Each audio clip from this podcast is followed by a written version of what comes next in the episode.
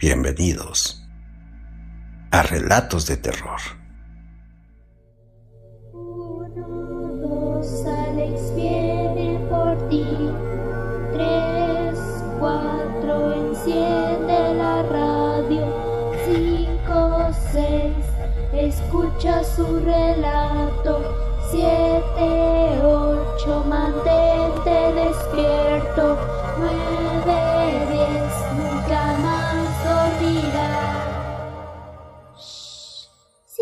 Alex Romero está aquí.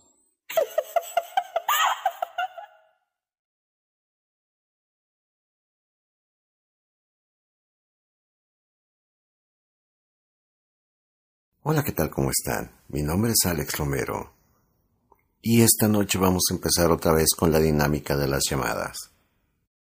Esta llamada nos llegó desde Guatemala. La voy a dejar correr. Y al final de ella espero sus comentarios. Hola, buenos días Alex. Eh, espero que estés bien. Y bueno, pues aquí está mi historia, lo que nos pasó a mi hermano y a mí, que fue en el año 1996 y sucedió en Guatemala, en nuestro país Guatemala, en un lugar llamado San Miguel Petapa. Este, en esa fecha, pues mi papá tom- tomaba demasiado, bebía mucho alcohol, lamentándose por el abandono de, de nuestra madre, que se fue con otro hombre y nos dejó al cuidado de él, pero ah, nos dejó muy pequeños. Yo tenía como tres meses y mi hermano tenía cerca de dos años cuando eso sucedió. El tiempo pasó y fuimos criándonos con mi papá, pero mi papá se tiró mucho a la bebida eh, del alcohol.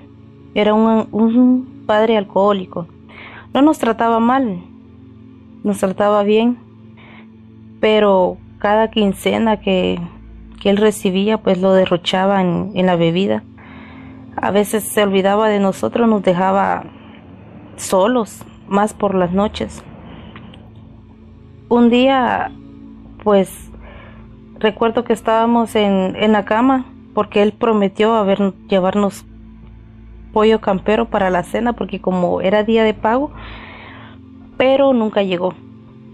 Así que le dije a mi hermano que mi papá no iba a llegar, entonces él decidió irse a dormir, pero antes habíamos escuchado que una mujer estaba llorando, pero la oímos lejos. Así que él se fue a su cama.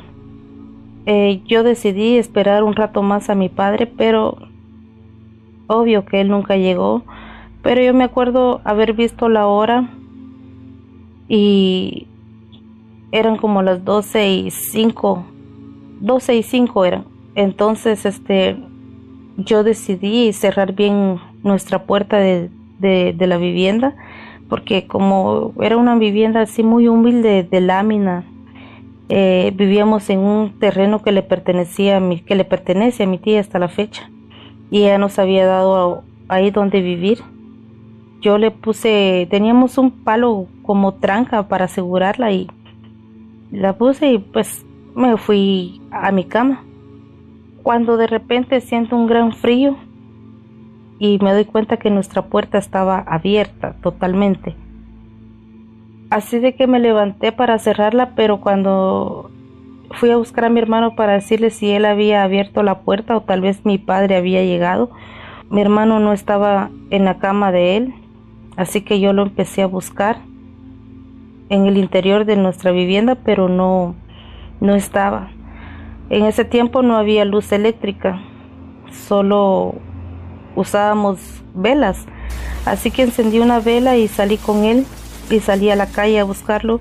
Caminé un buen tramo, como, ¿qué te digo? Como dos cuadras en esa calle, pues era todo, el camino era terracería.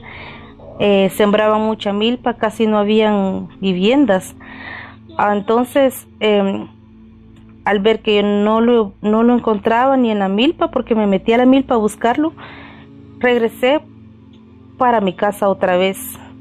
Y eran la una y media de la mañana y yo solita a esa hora buscando a mi hermano.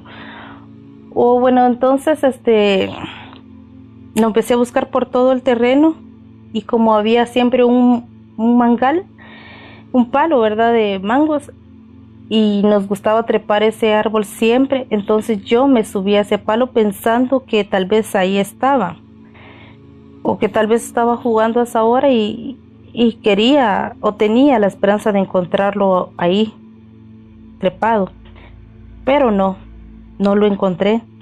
Así que me quedé un buen rato en la rama de ese palo y que si salió mi vecino y yo le grité y él se asustó y me dice, vos patoja, ¿qué estás haciendo ahí subida a esta hora? Y entonces yo le, yo le respondo, estoy buscando a mi hermano porque mi hermano se salió y no aparece. Entonces me dijo, bájate, me dijo, y él llamó a su esposa, le dijo, sálgale. Y le dijo, fíjese que la niña anda subida en el árbol que dice que son no aparece, que así se llama mi hermano. Entonces él, ella me, preguntó qué pasaba y yo le empecé a contar todo. Eh, pero le digo yo, pero es que escuchamos a una mujer que estaba llorando, pero yo pensé que era usted, que y ellos se quedaron así. No, me dijo para nada. Entonces el Señor salió a buscar a mi hermano hacia la calle también, el mismo recorrido que yo había dado, pero regresó sin, sin éxito, ¿verdad? Que no lo había encontrado. Bueno, entonces nos quedamos un rato llamándolo ahí en, el terreno, pero mi hermano no daba señales. Cuando él me dijo que mejor me quedara a dormir con ellos o que me fuera para mi casa, pero que yo decidiera. Pero yo dije que mejor me quería ir para mi casa para estar ahí por si llegaba mi padre o mi hermano, cualquiera de los dos, pero quería estar en, adentro, ¿verdad? De mi casa, no afuera. Cuando oímos un ruido de unos platanales, porque mi tía sembraba plátanos, tenía muchas siembras en ese terreno, porque como es algo grandecito, entonces volteamos a ver y, era mi hermano, que, que iba saliendo, pero iba todo como que había perdido la noción del tiempo, sus ojos estaban idos, o sin razón alguna, eh, no sabíamos qué era lo que a él le pasaba. Entonces le empezaron a preguntar qué era, pero él solo nos miraba y se quedaba en silencio por un buen rato, no respondió. Así que nuestra vecina lo llevó a la casa de ella y ella le flotó alcohol y, y lo abrazó. Que al buen rato pues él recuperó el sentido, la conciencia y nos dijo va de que él oía de que alguien afuera le, lo llamaba por su nombre, ¿verdad? Y que si él se, él se levantó y él mismo fue el que abrió la puerta, porque él nos contó que dice que cuando él abrió la puerta la mujer estaba parada afuera en de nuestra casa, pero se fue acercando a él lentamente y dice que ella entró a la, a la vivienda de nosotros y, y fue a mi cama pero dice que ella solo se me quedó viendo y aún así todavía me tocó, ¿verdad? Eh, entonces, mi, mi hermano dice que, que la miró, pero dice que ella tenía un vestido color, no era ni blanco ni negro, no que era como celeste, celeste, celeste pálido, ¿verdad? Era un vestido celeste largo que ella cargaba. Y entonces em, dice que ella le agarró la mano y lo sacó. Que él, nos, él dice que solo se acuerda de que salieron, pero ya no se acuerda de más ni para dónde se fueron porque como que su vista de él quedó en negro.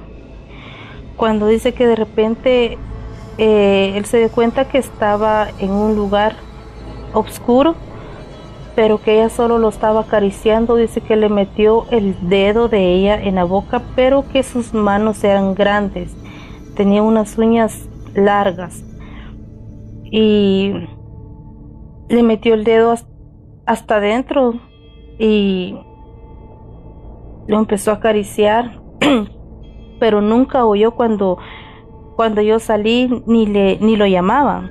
No oyó que yo lo estaba buscando porque yo le gritaba, yo lo llamaba por su nombre, le decía, "¿Dónde andas?" o ¿dónde estás? Pero él dice que en ningún momento escuchó mi voz.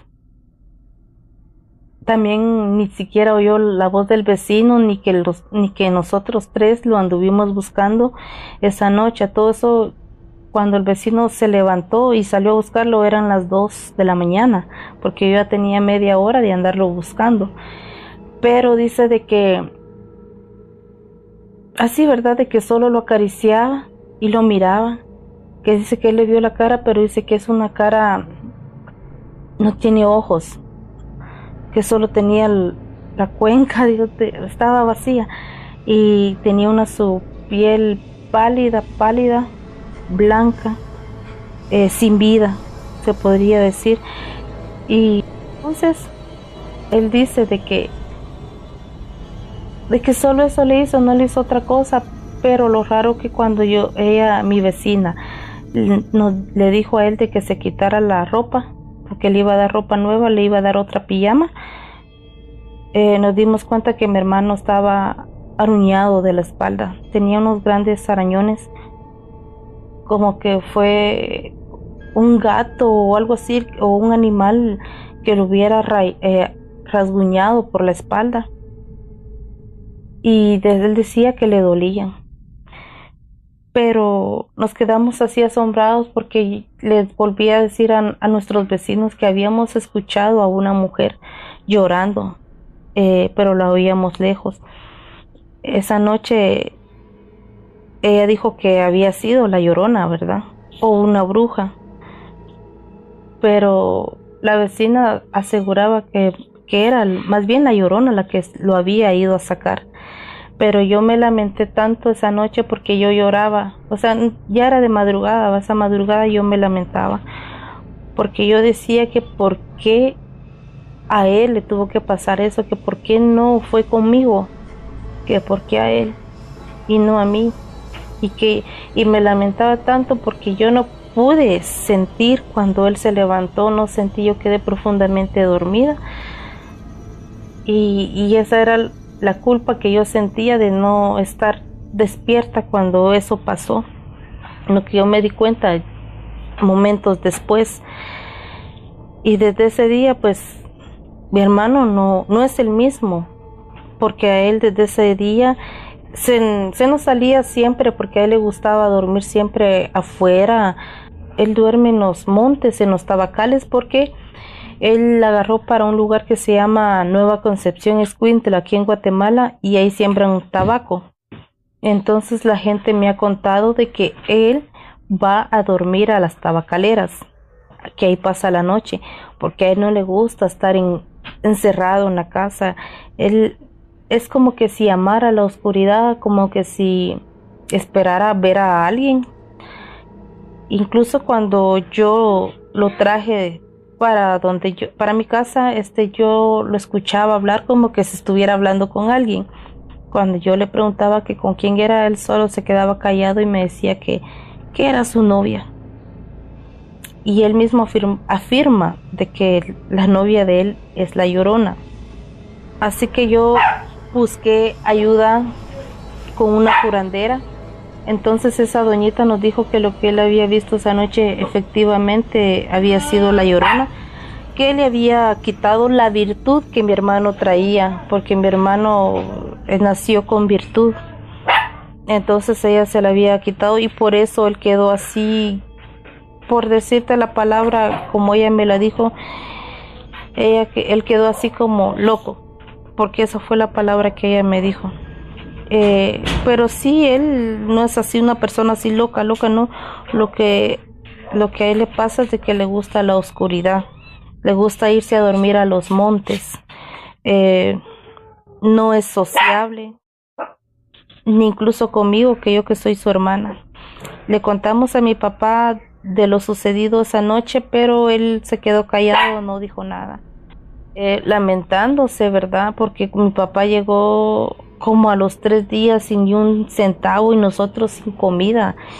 Eh, sí fue, fue una experiencia muy triste para mí, más para mi hermano, porque él no puede tener novias, porque si tiene novias, saber qué pasa las un día o dos días y ya.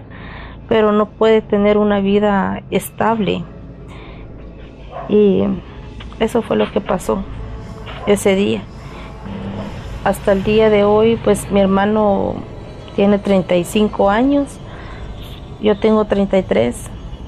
Y sí, pero sí, pienso en él mucho y ya intenté tres veces ayudarlo, pero él no quiere, pero a veces digo yo que lo tengo que volver a, ir a buscar. Ya mi padre también ya fue el año pasado, lo fue a buscar y le dijo de que no quería que se metieran con él, que lo dejaran solo.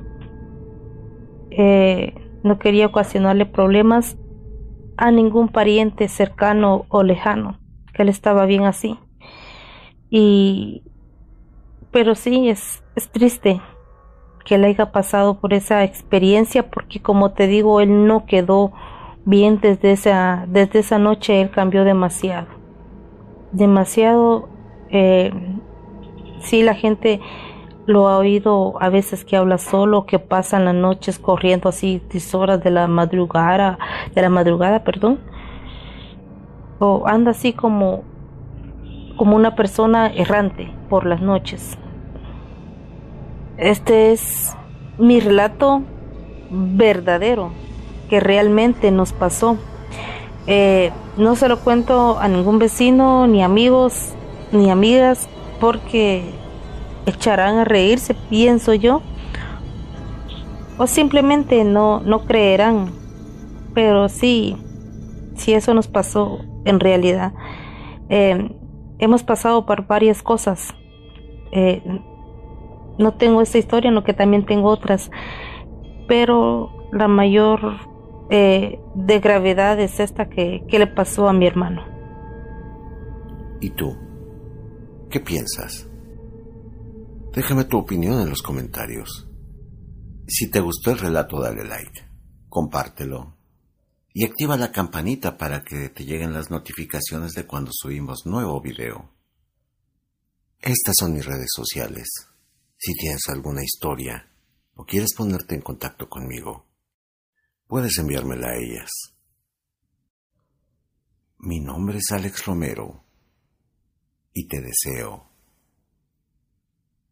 buenas noches.